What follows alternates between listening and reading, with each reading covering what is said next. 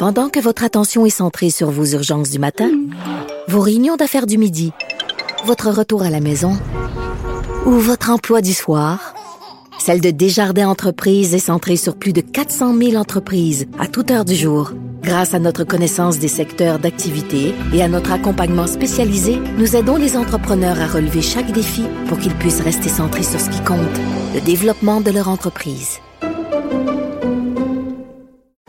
Parce qu'en immobilier, faut être à son affaire. Suivez les conseils de nos experts. Via Capital, les courtiers immobiliers qu'on aime référer. Bonne écoute.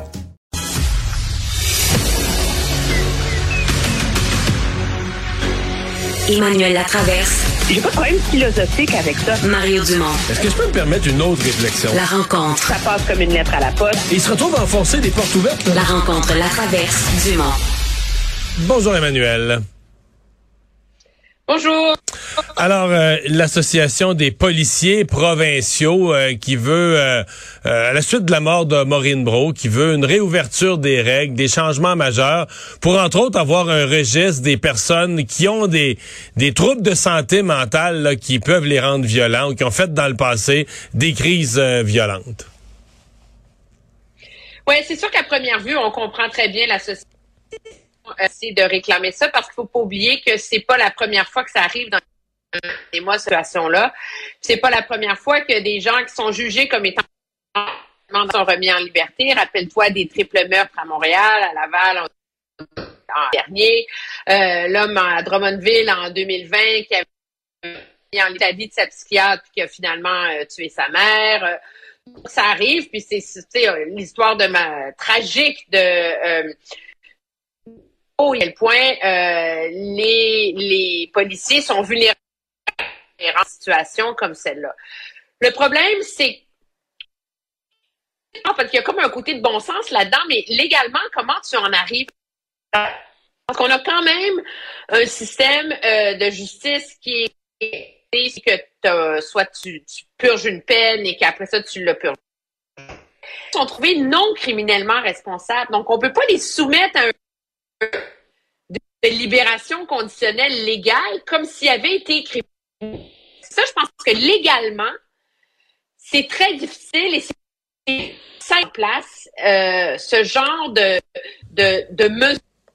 Euh, à l'ajout, tout à l'heure, notre collègue Paul Larocque faisait citer le camp sexuel dangereux où on a réussi à comme un cadre très particulier pour une classe. Emmanuel, Emmanuel, il va falloir, euh, il va falloir reprendre la conversation. Là, on rate euh, à peu près un mot à tous les trois mots. Il y a comme euh, quelque chose qui, qui, bloque.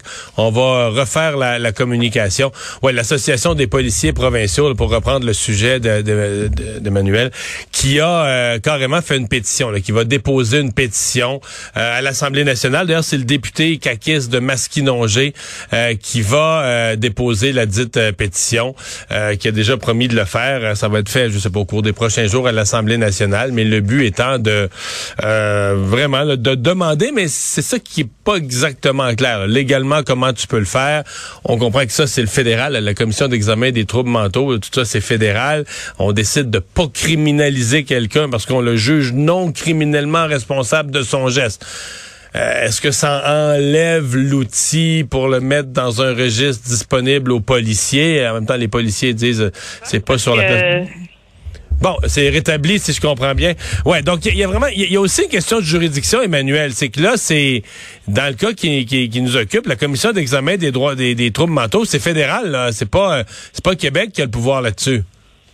Ben, ça relève, c'est un tribunal administratif du Québec en termes de, en, termes de, de, juridiction, ça, ça, relève du tribunal administratif du Québec, mais les termes qui permettent de classifier des gens pour porter atteinte leur... Alors, tu comprends tout, tout ça pour dire que c'est, c'est facile à exiger, c'est cohérent, c'est de la politique du bon sens, mais je suis pas certain qu'à terme, c'est ça qui va le mieux protéger les policiers. Et ma crainte dans ce débat-là, c'est qu'on soit en train de voir l'arbre au lieu de la forêt.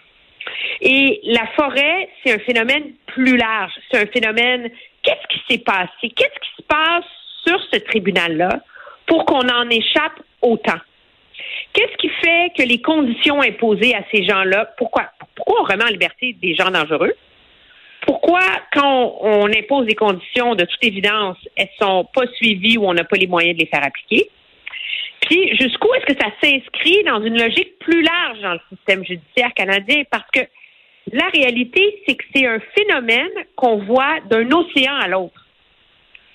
Euh, des gens remis en liberté euh, prématurément, euh, qui sont soit mentalement instables, soit très dangereux, qui commettent des crimes.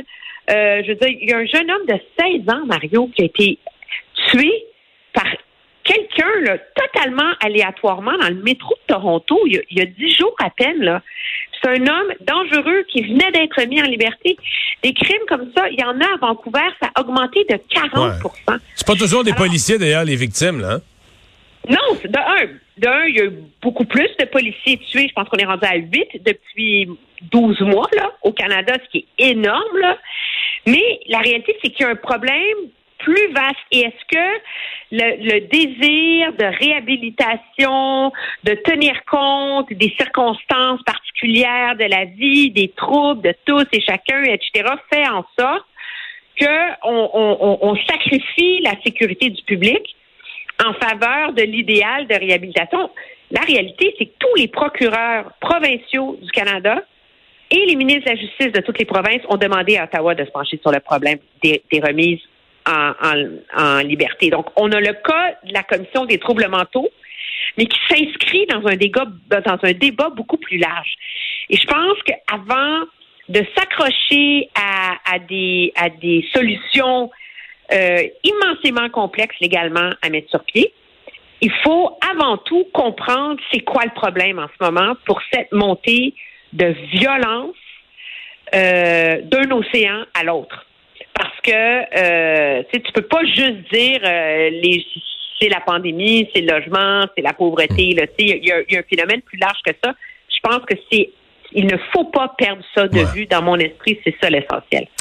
Euh, rapidement, Emmanuel, il y a François Legault ce matin euh, qui s'est sur les réseaux sociaux, ça m'a étonné qui s'est ouais, qui s'est pogné avec la FIC. Non, mais qui s'est pogné avec la FIC. Le fait qu'il a lancé une, une espèce de petite la, la FIC et il fallait s'y attendre. La FIC a répondu. Est-ce que c'est rentable politiquement? Je sais pas. Ben, Monsieur Legault peut pas s'en empêcher. Là, c'est pas la première fois qu'il fait ça. Là. Je veux dire, quand il y a quelqu'un, il prend quelqu'un en grippe, surtout un, leader euh, syndical, il le fait. Je, je, premièrement, c'était absolument pas nécessaire. Et de deux, je pense que politiquement, ça sert le gouvernement.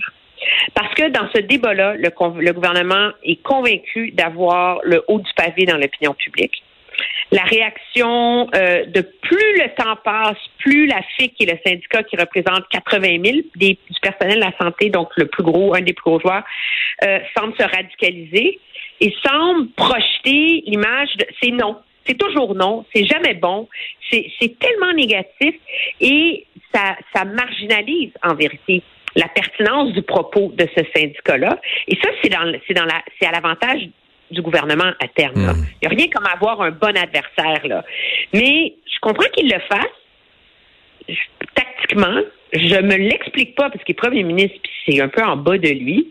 Mais euh, je ne vois pas en, quoi, en quoi ça sert le débat public. Puis pour tout ce qu'on a dit sur à quel point l'opposition a été petite la semaine dernière, M. Legault l'avait gagné la semaine dernière. Celle-là, là, il aurait pu s'en passer. il part mal sa semaine. merci Emmanuel, à demain. Au revoir.